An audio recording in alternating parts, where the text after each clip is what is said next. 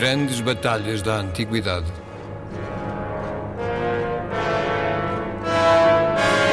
Um programa de Paulo Nazaré Santos.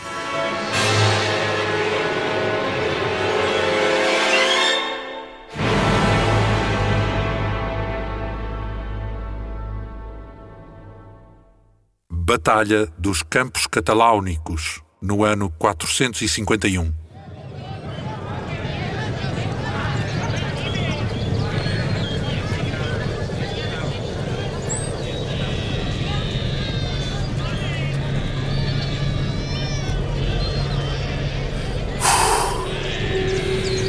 Exausto. Não consigo dormir nada há dias. Eu sei que temos de ter paciência, mas também de estar atentos. Com todas estas movimentações, pode surgir a qualquer momento a oportunidade para nos escaparmos. Estávamos no sítio errado, à hora errada. Que azar.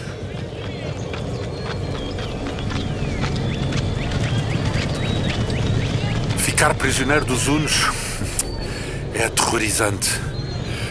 O que irão fazer conosco? Ah, sim, sim, não tenham dúvida.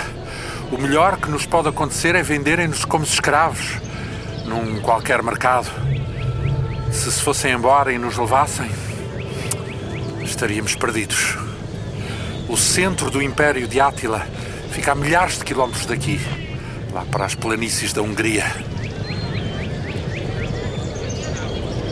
Porque Átila está a abandonar Orleans tão depressa? Então vocês não compreenderam? Vem aí a Écio e os visigodos do rei Teodorico com os seus exércitos. Sim, claro. E ao que parece já estão muito perto. Átila não quer ser surpreendido por eles enquanto saqueia Orleans. É por isso que vai. Olhem, é outra vez Edcon. Está a mandar que a nossa coluna comece a caminhar para ali. Vá lá. Temos de pegar novamente nas trouxas. Há quase um mês que andamos assim, sem saber para onde vamos e o que nos pode acontecer. Quando acabará este inferno?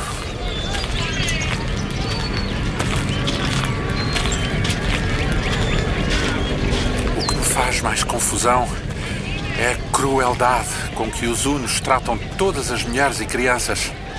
Olhem aquilo. Aquelas desgraçadas ali já quase não conseguem andar.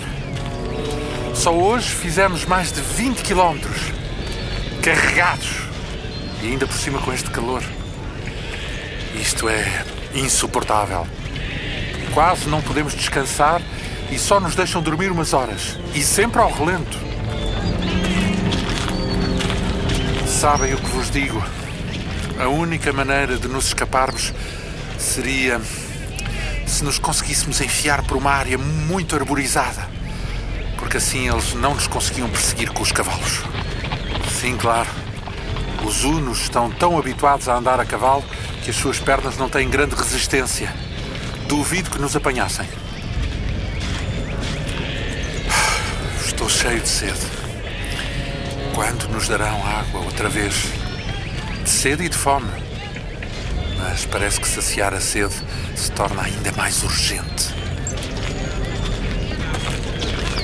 Por que é que eles quase não têm barba? Faz parte das tradições unas tentar impedir o crescimento da barba. As mães unas provocam cicatrizes nos rostos das crianças, desde muito cedo, para tentar evitar que a barba cresça. Se é uma questão religiosa, eh, não sei, mas acho que não. Ao que parece, os Hunos não têm propriamente uma religião. Se a tiverem, é uma forma muito rudimentar de animismo, nomeadamente associada aos cavalos, mas que não se reflete muito nos seus hábitos cotidianos. Não sentem mesmo nenhum constrangimento moral quanto a matar alguém, especialmente se, se este é um inimigo.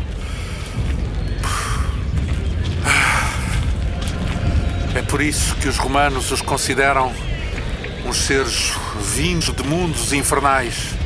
Bem, os romanos e todos os outros povos, como os godos, que apesar de tudo são sem dúvida os mais civilizados de todos os povos germânicos. Vocês já repararam como é estranha a anatomia dos Unos? Os homens têm quase todos o corpo bastante atarragado, mas uns braços enormes e musculados são desproporcionados para o seu tamanho. A constante utilização dos arcos ainda reforça mais esta sua característica. É preciso ter uma força enorme para puxar a corda naqueles poderosos arcos que utilizam, o que lhes desenvolve imenso a musculatura. Reparem também na sua cabeça. Vejam este aqui à direita. A generalidade tem a cabeça desmesuradamente grande, uma testa altíssima, maçãs do rosto muito salientes e os olhos muito encurvados. Tudo isto lhes dá um aspecto muito atemorizante. Mas eles até parecem gostar disso. Orgulham-se que só a sua aparência seja o suficiente para intimidar os seus inimigos.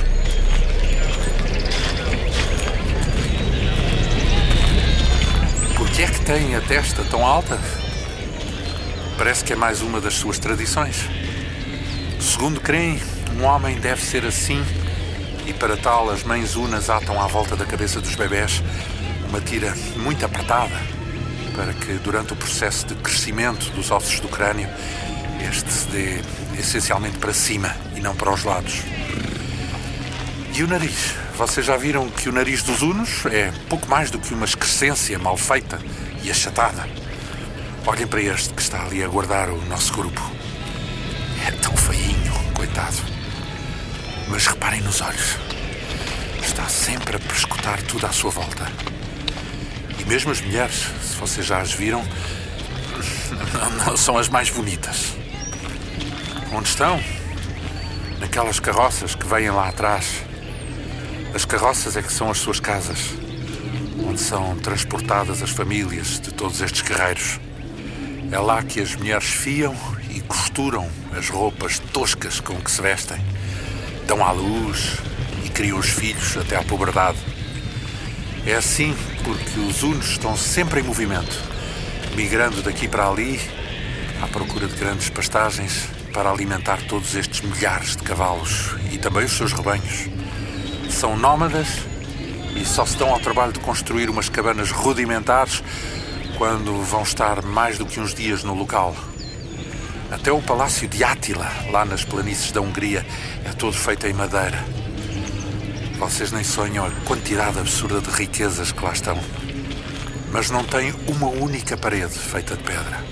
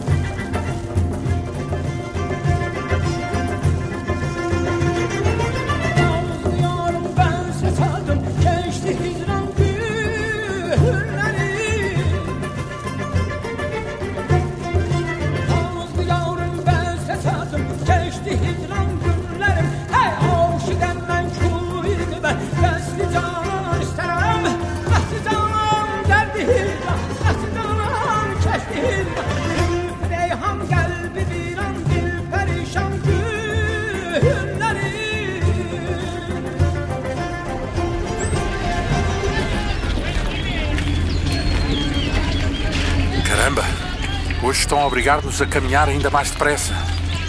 Os Unos parecem estar a fugir de alguma coisa. Sim, claro. Provavelmente de uma batalha com Aécio, sem terem as suas tropas organizadas e ter chegado a um terreno favorável. Estou a morrer de sede. É costume a esta hora já terem distribuído vasilhas de água. Sim, talvez nos deixem beber quando chegarmos ao rio Oube, mas isso ainda fica uns bons quilómetros. Olhem ali, aquela coluna de cavaleiros lá ao fundo. São os Gépidas. Átila deve estar a mandar aproximar os corpos do seu exército. Está com certeza iminente o confronto com Aécio e Teodorico. Átila tem muitos povos que vêm com ele nesta campanha e que se deslocam em diferentes colunas para facilitar a logística. São os seus aliados, ou talvez se pudesse dizer melhor, que são povos que estão submetidos ao seu domínio, como estes gépidas, os poderosos ostrogodos de Valamiro, os rúgios, os nómadas citas, os turíngios, sei lá. Ainda há vários clãs de alamanos, de bastardas, de taifalos. Sim, claro, os romanos também têm muitos aliados e alguns são mesmo bastante poderosos, como os visigodos de Teodorico ou os francos sálios do rei Meroveu.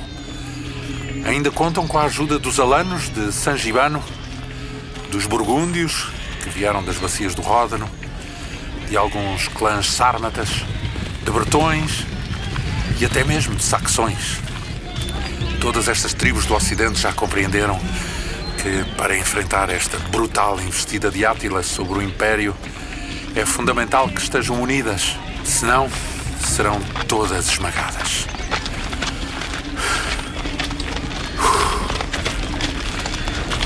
Estou exausto.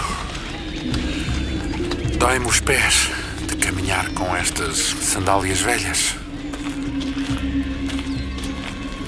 Quem é Aécio? Aécio é sem dúvida o mais importante general romano. Ao que parece, é um homem de grandes virtudes e que tem conseguido minimizar as consequências das investidas dos povos germânicos sobre o Império. Desde que se deu o desastre que foi a Batalha de Adrianópla, em 378, a força militar do Império ficou muito enfraquecida. Nessa terrível batalha, desapareceram os últimos soldados que faziam parte do exército da grande tradição militar romana. E Teodósio? Sim, depois disso houve o esforçado imperador Teodósio, que ainda conseguiu recuperar um pouco dessa força. Mas não se esqueçam que só o fez com o importante auxílio dos godos. Este Flávio Aécio, além de um grande general, é um hábil diplomata que tem conseguido manter em equilíbrio as enormes comunidades germânicas que já se instalaram dentro do Império como federados. O que são povos federados? Bem, são povos que vivem quase livremente dentro dos territórios do Império Romano, não estando praticamente sujeitos à sua administração e aos impostos, podendo manter as suas leis tribais, as suas tradições e mesmo os seus chefes. A sua obrigação para com os romanos é hum, praticamente apenas prestarem auxílio contra povos hostis que invadam o Império, enviando os seus guerreiros como tropas auxiliares. No entanto, a aspiração à conquista de mais territórios leva a que se gerem grandes tensões entre estes federados, bem como por vezes até com os imperadores. Quais são os povos federados?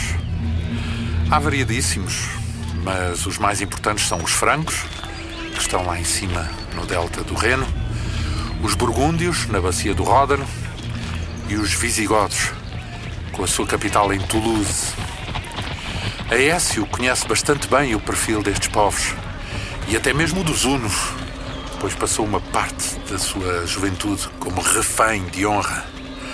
O que é um refém de honra? Acho que até já vos falei disso. É alguém que permanece durante um certo tempo numa corte de algum elemento importante de um outro povo com quem se estabeleceu um acordo, como garantia de que este será cumprido. É uma espécie de exílio dourado, pois a corte que recebe quer que o refém tenha a melhor estadia possível. Aécio passou primeiro alguns anos na corte de Alarico I, rei dos Visigodos, e mais tarde tornou-se refém nos domínios de Rugila, um dos reis do maior clã dos Hunos. Lá tornou-se amigo deste Átila, que na altura era pouco mais do que uma criança. E a sua amizade perdurou até há pouco tempo, apesar de terem ficado geograficamente afastados após Aécio ter regressado a Roma. Aécio tornou-se um dos grandes generais do Ocidente, tendo ficado ao serviço do imperador Valentiniano III, gerindo com mestria o complexo xadrez das tribos germânicas. Estas estão sempre à beira de que as suas aspirações as façam entrar em conflito, não só entre si, mas também com o poder imperial.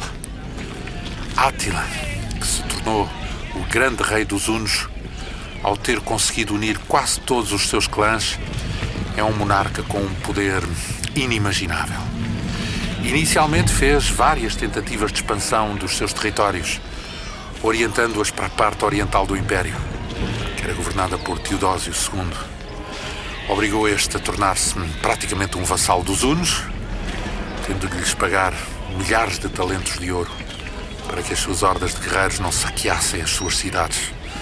Átila exigiu ainda territórios do Império e expandiu enormemente o seu reino, subjugando brutalmente muitas das tribos germânicas, como os ostrogodos, os gépidas, os rúgios, os turíngios, os citas, os alamanos, vários clãs de sármatas.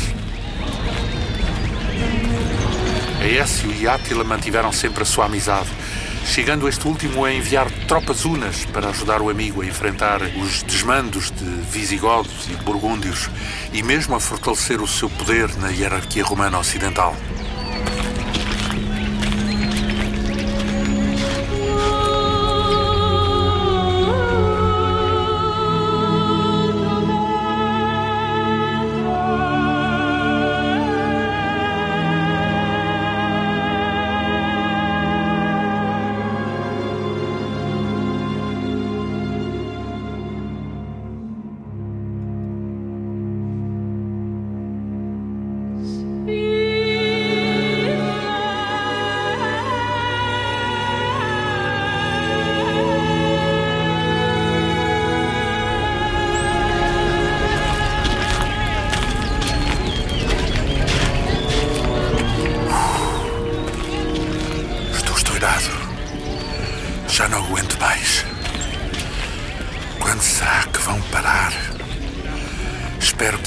Mande montar o acampamento quando estivermos perto do rio.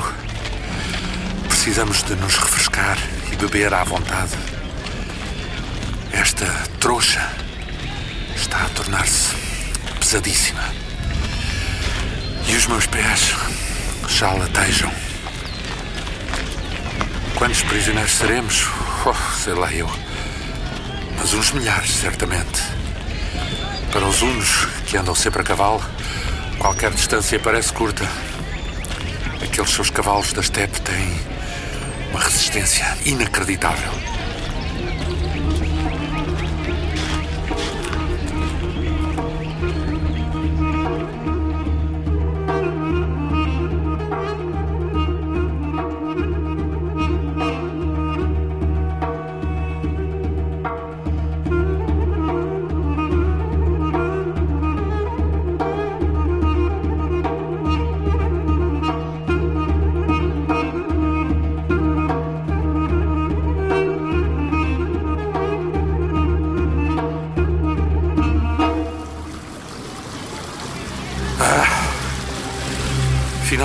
Parámos. Já não aguentava mais. Que alívio pudermos refrescar-nos no rio. Mas amanhã continua a marcha. Só de pensar, fico exausto. Estou cheio de fome. E vocês? Não comemos nada desde manhã. Onde quererá ir Átila? É bem possível que queira chegar a um local que seja bastante plano para que os seus guerreiros se desloquem com facilidade. A cavalaria só é eficiente se o terreno não for muito acidentado. Ah, pois é. Vocês têm razão. É bem capaz de querer chegar lá acima, às planícies dos Campos Cataláunicos, que ficam já a poucos quilómetros daqui. Então deve ser isso. Olhem, estão a mandar-nos ir buscar a comida.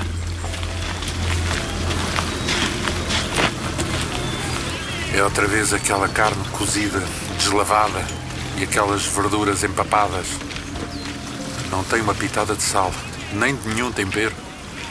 É a coisa mais desenxabida que já comi.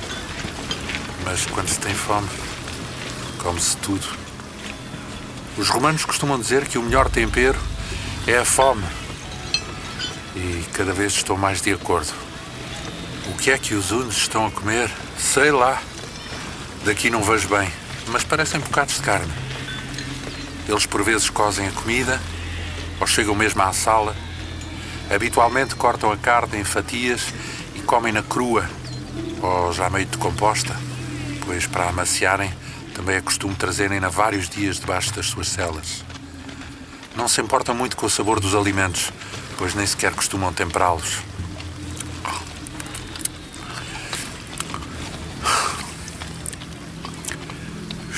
Estão é de certeza a beber vinho. Naquela carroça encontram-se várias pipas que devem ter sido saqueadas em alguma das cidades que atacaram. Adoram vinho e embebedam-se quase todos os dias. Como, aliás, vocês têm visto. Como não estão habituados, bastam dois ou três copos para os deixar bastante bêbados. Ah, lá de onde eles vêm, da Mongólia e do deserto de Gobi, apenas tinham para beber o quimis, que é feito à base de leite de égua fermentado e muito apreciado pelos povos da Ásia Central. A sua preparação leva cerca de uns 15 dias. Além disso, possui propriedades bastante efervescentes, o que provoca com facilidade a quebra das vasilhas, não o tornando muito adequado para transporte em longas distâncias. No entanto, o Quimis só tem dois ou três graus de graduação, tendo os unos ficado doidos com o sabor e os efeitos do vinho quando começaram a beber. Hum. Ya. Hum, que fome. Eles são tão ignorantes que se vocês lhes perguntarem de onde eles vêm ou qual é a terra onde nasceram, eles nem sabem responder. Olhem para eles. Já está a ficar escuro. Mas se vocês repararem com atenção, veem que a sua roupa consiste apenas numa tosca túnica de linho e num casacão de pedaços de peles, especialmente de rato, cozidas umas nas outras. A túnica, sempre de cor escura, é usada até apodrecer, pois nunca a trocam, nem lavam. Também não seria preciso, pois não tomam banho o que faz com que fiquem com o seu característico cheiro nauseabundo. O seu calçado é grosseiro, feito de couro, mas cortado sem forma nem medida, o que lhes dificulta o andar. Como vocês têm podido observar, a maior parte do dia passam-no a cavalo, tanto montados como sentados de lado à maneira das mulheres. É assim que fazem as suas assembleias, que compram e vendem, bebem e comem, chegando até mesmo a dormir inclinados sobre o pescoço dos cavalos. Vocês ainda não os viram lutar, mas vos garanto que são verdadeiros demónios. Nas batalhas, com as caras pintadas de azul, caem sobre os inimigos, atirando milhares de setas e soltando gritos assustadores. Caso o adversário ainda tenha coragem para oferecer resistência, eles dispersam-se em todas as direções, mas voltam logo rapidamente ao ataque, derrubando com fúria redobrada todos os que ainda se encontrem à sua frente. Ah. Além disso, ninguém iguala a destreza com que lançam a distâncias prodigiosas as suas setas. Próximo do local da batalha, tem sempre grandes carroças, onde estão grandes estoques de setas e onde se reabastecem rapidamente para voltarem de imediato a carregar numa nova carga mortífera. Não há, escutem bem, não há quem os consiga enfrentar.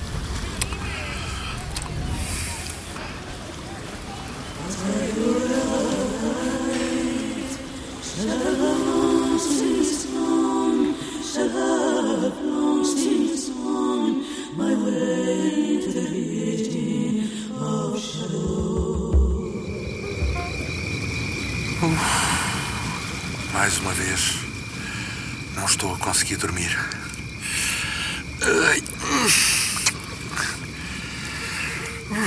Dói-me imenso as costas. Vocês ainda estão acordados? Estão a ouvir? Ah, está bem. Até pensei que tinham adormecido. A noite até está agradável. Há aqui tantos insetos. Pousam-me na cara e nas pernas.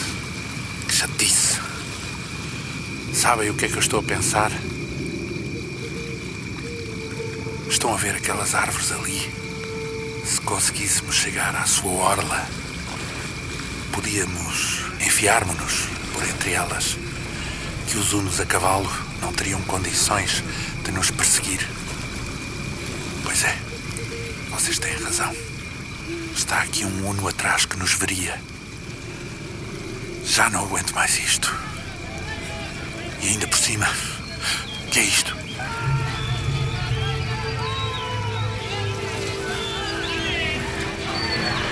Está ali alguém aos gritos? Que confusão! O que se passará? Está a levantar-se muita gente. O que terá acontecido? Vocês conseguem ver alguma coisa? Levantem-se! Depressa! Rápido, rápido! As sentinelas unas já vêm aí. Olhem ali! Parece que há gente a correr. Que grande confusão! Parece haver luta. Estão a partir coisas. Parece que há gente a tentar escapar pelo rio. E não veem ali tantas sombras. Mas os unos já estão a disparar sobre elas. Olhem, o uno que estava aqui também foi para lá. Vamos aproveitar agora. Vamos fugir, sim. Corram! Vamos enfiar-nos pelo meio das árvores. Corram! Corram! Depressa! Já estão a acender muitas tochas. Vamos! Corram antes que nos vejam!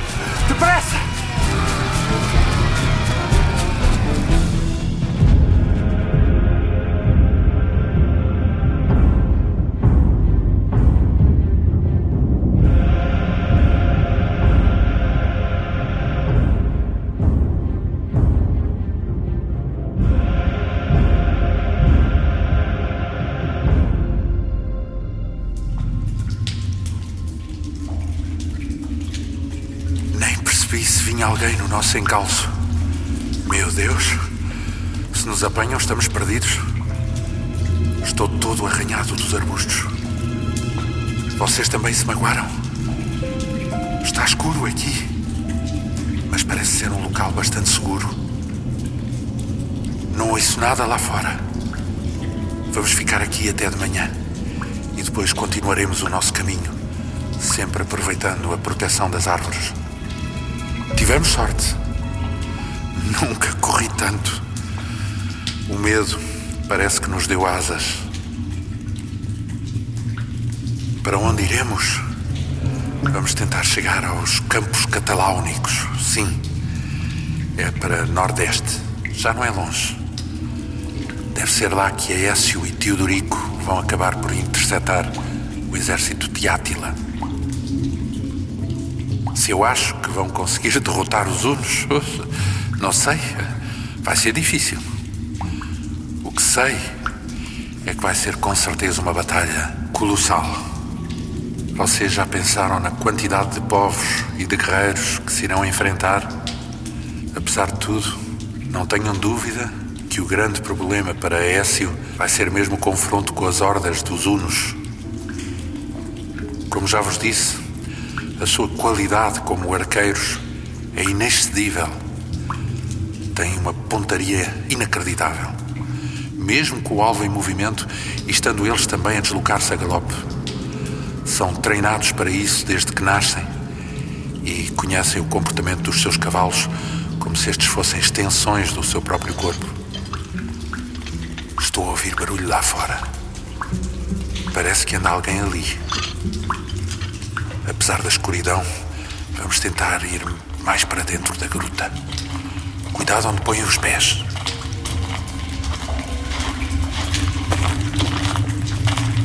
Mas tudo isto só é possível porque os seus arcos têm uma força demolidora. É extraordinário como parecem ser tão grosseiros em tantos aspectos da sua vida e depois criam armas com esta categoria, praticamente impossíveis de replicar até pelos sofisticados engenheiros militares romanos. Não tenham dúvida de que os arcos unos são uma complexa peça de engenharia que deve ter levado muitas gerações a aperfeiçoar. Trata-se de um artefacto cuja construção tem inúmeros segredos pois é composto de diferentes materiais de dureza e elasticidade diversas, como madeira, tendões, cornos e mesmo diversos tipos de ossos de animais. É impressionante como conseguiram juntar tudo numa única peça, ainda por cima tão eficaz e duradoura. Todos estes materiais têm diferentes funções e trabalham para assegurar a eficácia do todo, com o tendão a fornecer uma grande força têncil e o corno a força de compressão. Quando combinados nas devidas proporções, aumentam consideravelmente a potência da arma em relação ao que se esperaria do seu tamanho. Quando é esticado, um destes arcos compostos começa a curvar-se logo a partir do punho, sendo o seu comprimento aumentado através de ripas de osso ou corno. Digo-vos até que os arcos compostos já eram conhecidos há muito, nomeadamente entre os persas, assim como entre povos seminómadas, como os sármatas e vários clãs dos alanos, mas os hunos levaram-nos à perfeição. Parece que já se foram embora. Já não estou a ouvir ruído lá fora. Talvez fossem hunos, mas não se iriam demorar na busca, porque Átila deve querer partir com o seu exército ainda antes do alvorecer. Vamos ficar aqui um pouco mais e depois saímos. Se os arcos unos não são grandes demais para usar a cavalo, eu diria mesmo que os arcos unos são invulgarmente grandes para cavaleiros. Mas isso é mais uma das características que lhes confere toda aquela força. Os unos manuseiam-nos bem porque são assimétricos, sendo a parte superior, aquela que fica acima do punho, bastante maior do que a inferior. Isto não aumenta a potência, mas torna o manuseamento da arma bastante mais fácil para um arqueiro a cavalo.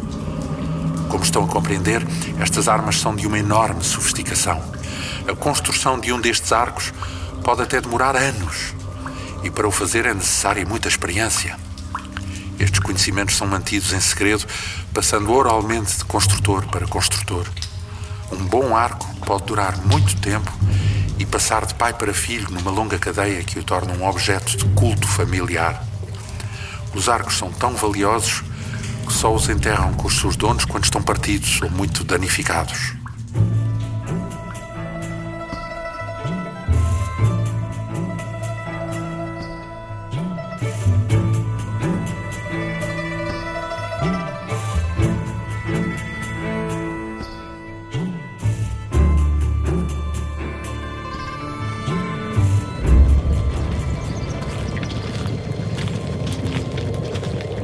Parece que está tudo calmo. Podem sair sem medo. Vamos por aqui. Depois, quando chegarmos ao cimo da colina, tentamos ver se toda a coluna de Átila já se foi. Mas contava-vos eu ainda que as celas de madeira flexível dos cavalos unos também proporcionam uma posição muito confortável, mesmo quando cavalgam à carga, permitindo-lhes controlar o cavalo com os joelhos, uma vez que os braços estão ocupados com o arco.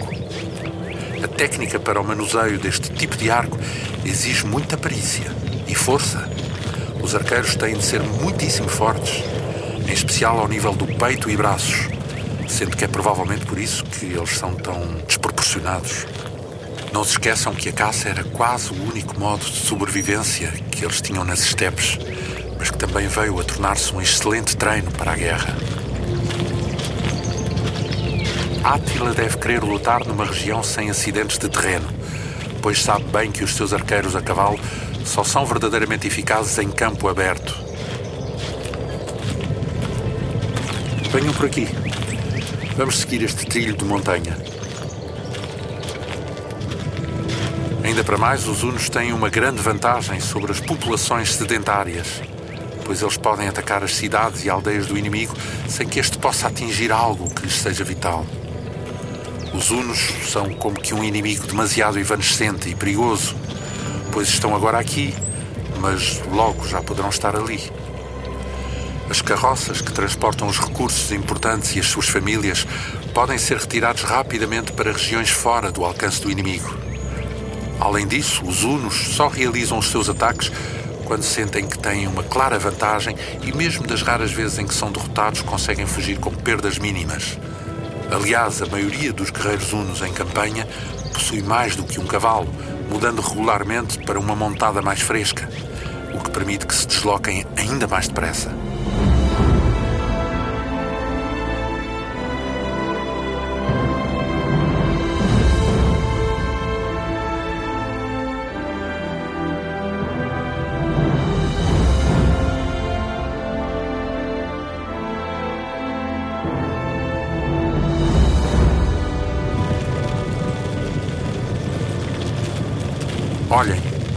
Aqueles são os ostrogodos, aliados de Átila.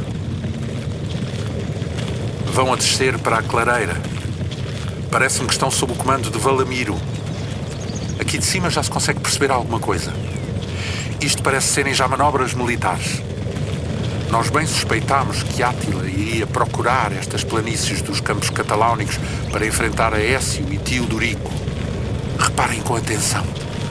Os hunos de Átila estão a contornar os ostrogodos pela retaguarda e estão a posicionar-se ao centro, ficando com os Gépidas e os outros aliados na sua direita. Sim, claro, os ostrogodos vão ficar à sua esquerda. Meu Deus! É um mar de homens. São milhares e milhares de cavaleiros. Isto é realmente uma grande planície. Contudo, esta parte é um pouco a subir que a partir dali começa a descer, não veem? Onde está o acampamento de Átila? Não sei, mas pela direção de onde vinham quando chegaram aqui, eu suspeito que deve estar para sudeste. Será que vão aguardar aqui por Aécio? Isto está a parecer já uma ordem de batalha pronta para o combate.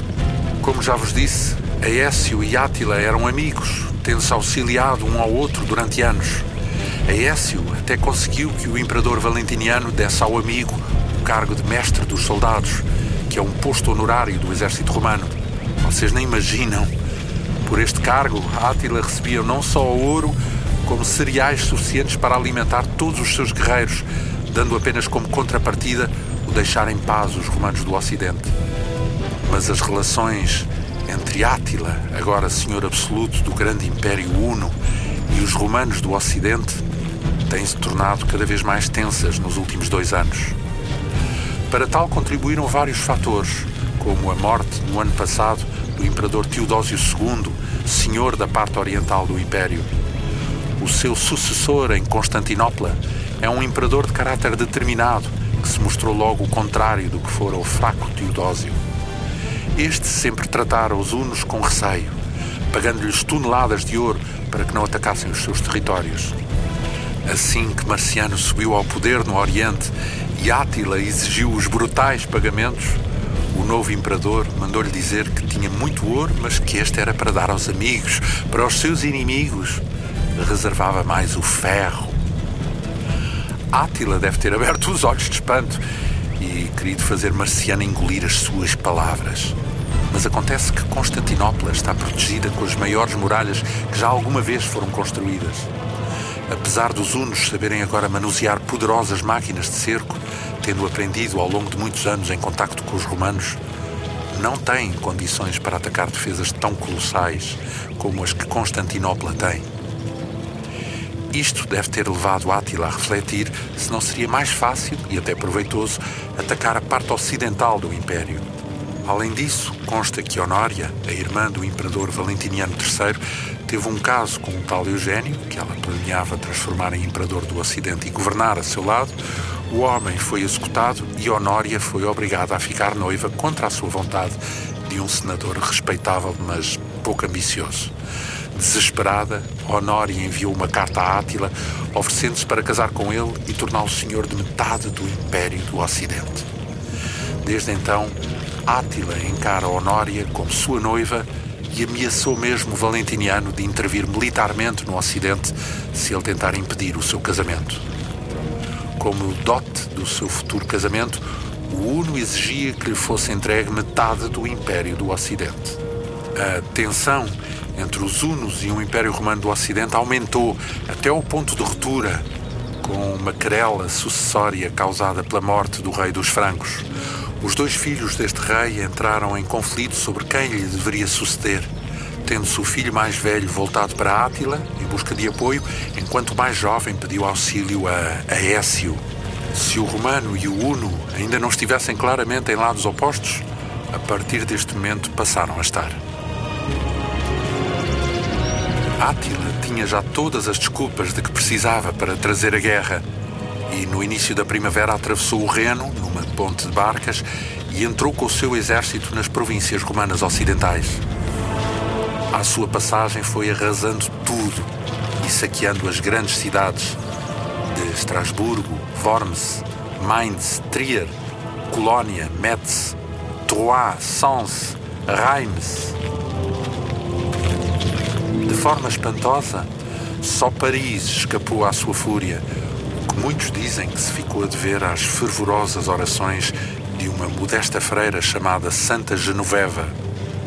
Aécio também organizou as suas tropas, mobilizando legiões da Gália e da Itália que estavam sob o seu comando e conta ainda com a ajuda dos visigodos do reino de Toulouse, dos francos sálios, dos burgúndios e até dos alanos. A força romano-gótica alcançou os hunos quando estes se preparavam para saquear Orleans, tendo Átila, para não ficar cercado, optado por levantar o assédio à cidade e dirigir-se para aqui.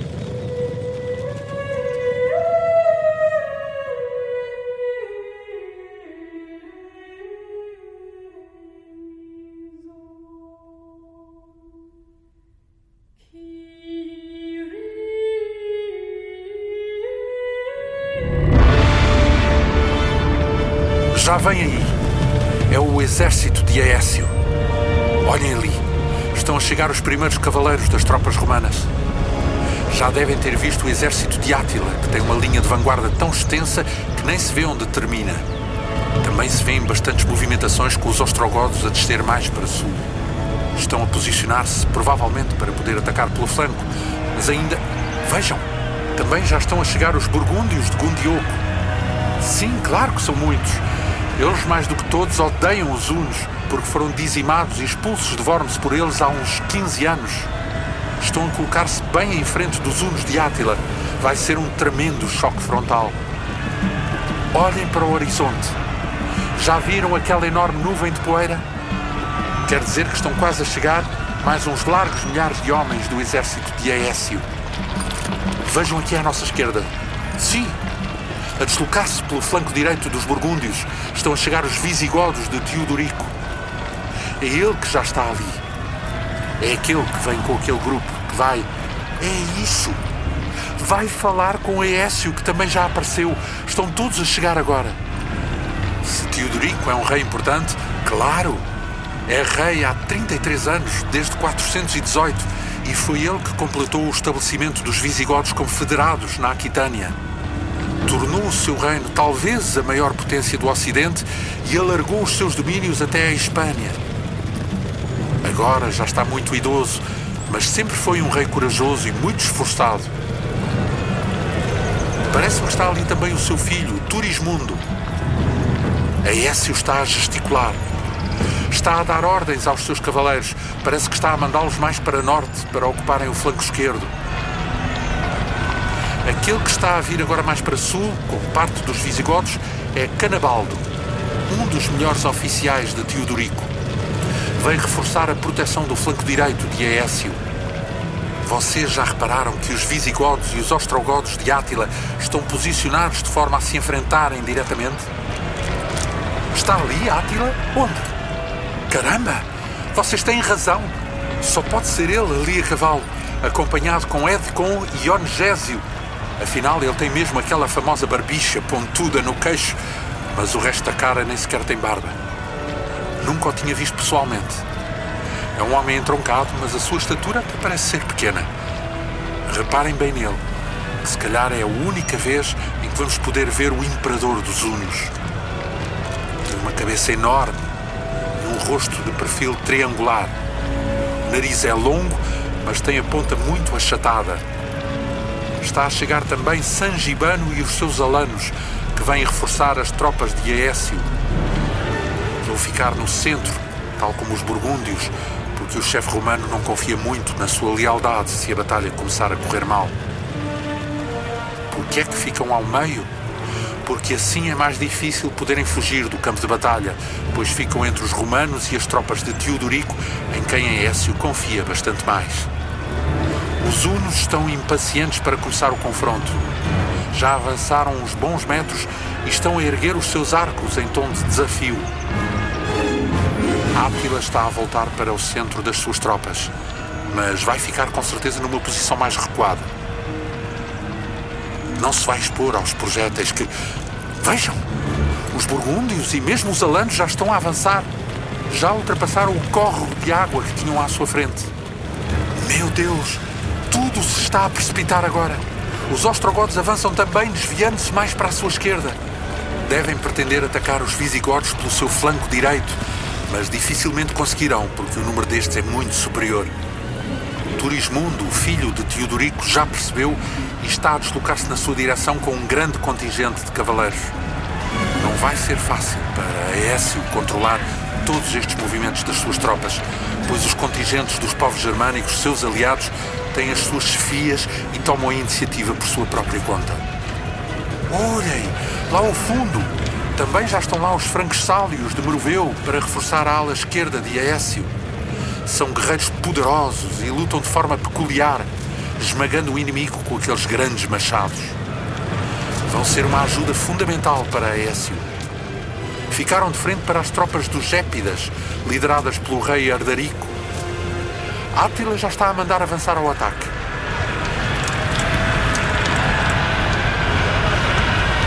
Os hunos estão a vir em massa e aos gritos em direção aos alanos, disparando uma colossal chuva de setas. Átila odeia o chefe alano Sangibano, pois afirma que ele o traíra ao vir lutar do lado de Aécio. Caramba!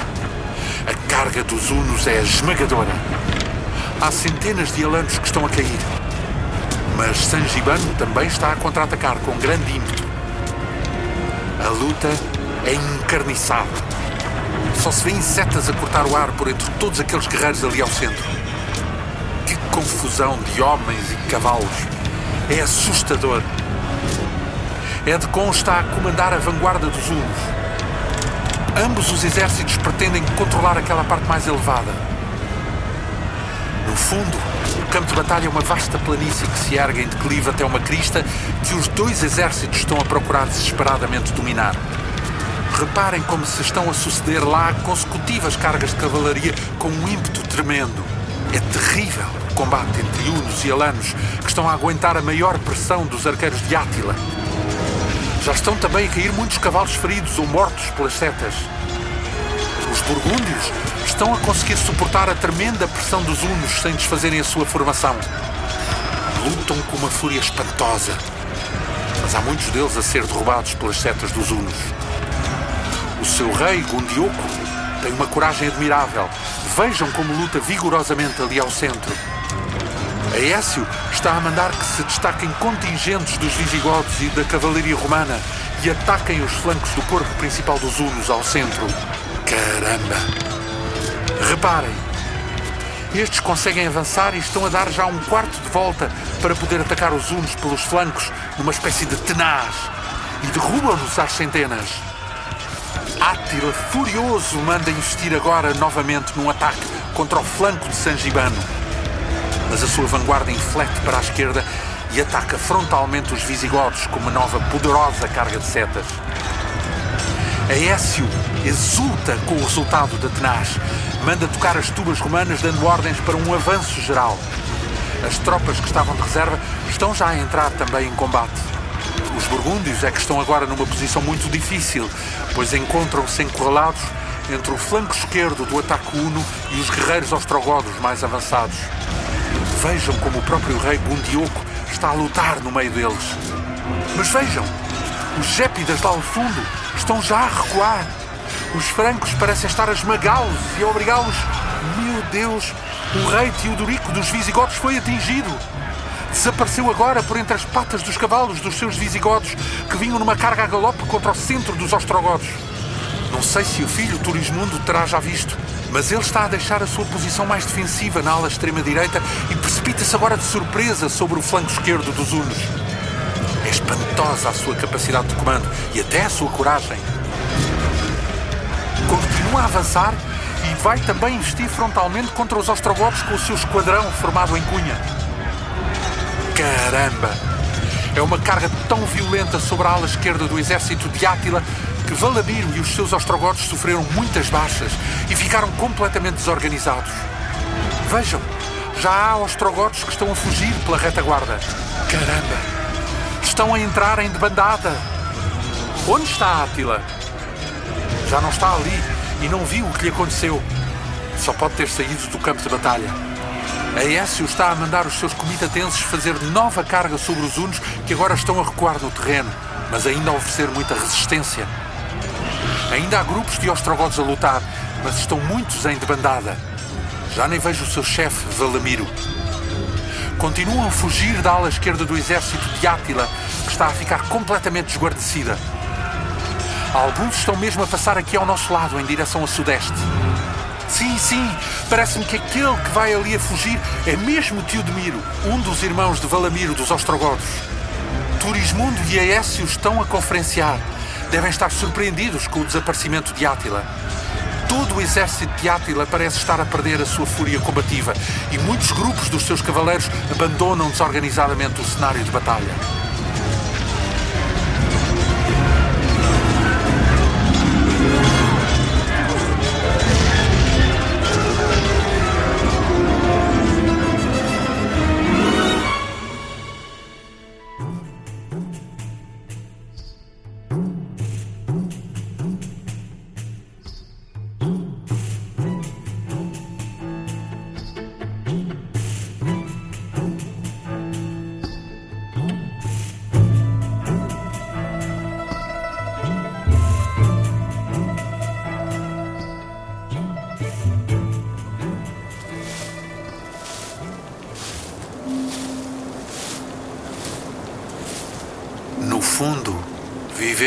O nosso fim encostado em nós, tão próximo dos nossos anseios que nos esquecemos que ele é mesmo a matéria dos nossos corpos.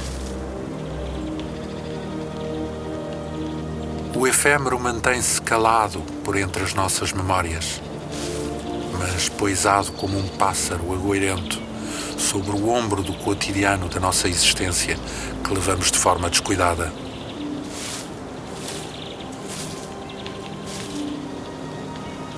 Mas um dia, nós sempre o soubemos, vamos ter de saber de que é feito esse fim e talvez no momento em que tal aconteça, compreendamos que é mais do que tudo uma libertação. Foi essa a sensação que tive ontem, aqui, a lutar precisamente neste local. Sou Gundioco e chamam-me, por algum capricho insondável do destino, Rei dos Burgúndios. Tem-me dito que sou senhor de um povo com homens fortes, belas mulheres e alegres crianças, sobre as quais me disseram que tenho direitos e deveres. Não sei bem o que tal significa, mas esforço-me por merecer esta diferença. Esta não é sempre uma tarefa leve, como muitos pensam obrigando-me a conversar comigo durante as longas noites em que fico insone. Mas agora, uma ameaça terrível abateu-se sobre todos nós, vinda de tão longe que não é sequer concebível para mim que o mundo possa ter tal tamanho. Um rei uno, com uma ambição de viver mais do que todos conseguimos, chegou com as suas hordas infernais para levar consigo todo o nosso mundo. Aécio falou-nos disso e todos jurámos, com as mãos sobrepostas, que lutaríamos até que o pássaro negro que temos poisado no ombro nos levasse o vigor dos nossos braços. Ontem, 20 de junho do ano 451 depois de Cristo, lutei com a raiva e o desespero que o meu povo me exigiu para os defender da escravidão e da morte. Só depois compreendi que renasci, tornando-me um homem novo, porque ninguém pode ter lutado assim e ter ficado vivo. O Uno, de que não quero dizer nunca mais o nome, foi obrigado a abandonar o campo de batalha e refugiou-se por entre as muitas carroças do seu acampamento com os guerreiros que lhe restaram. Turismundo e eu estávamos prontos para lá ir e esmagar a cabeça daquela cobra peçonhenta. Mas Aécio insistiu em que não era necessário derramar mais sangue. Eu, no fundo, sei o que não devo dizer. Que o romano não quer e não pode deixar que os visigodos se tornem o único poder no Ocidente e quer deixar que a cobra possa ainda morder quando Turismundo perceber o seu enorme poder como novo rei dos visigodos. Mas aquele Uno, verdadeiro flagelo de Deus, voltará. E voltará eternamente, não só para sepultar o poder de Turismundo, mas o próprio Aécio e talvez mesmo a glória de Roma. Eu sei que ele já levantou o seu acampamento e se embranhou pelas terras de Oriente, de onde nunca devia ter saído. Mas eu sinto que ele nunca irá deixar de voltar. Antes de montar e partir os meus guerreiros para o Ródano, contemplo pela última vez toda a devastação que a guerra deixou nestes campos cataláunicos.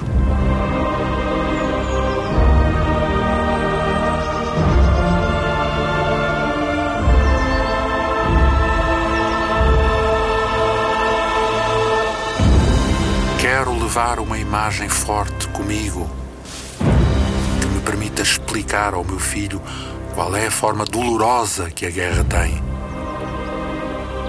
Apesar de tudo, sei afinal que valeu a pena e que tenho uma nova certeza. O que todos acharam que era impossível foi feito. O Uno foi derrotado.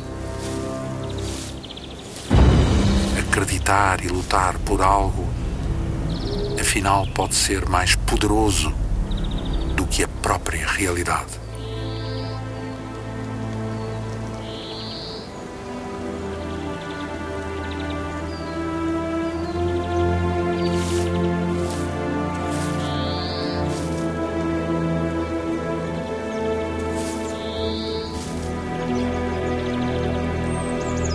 Grandes Batalhas da Antiguidade. Um programa com a realização e escolha musical de Paulo Nazaré Santos, narração de João Almeida e sonoplastia de Tomás Anaori.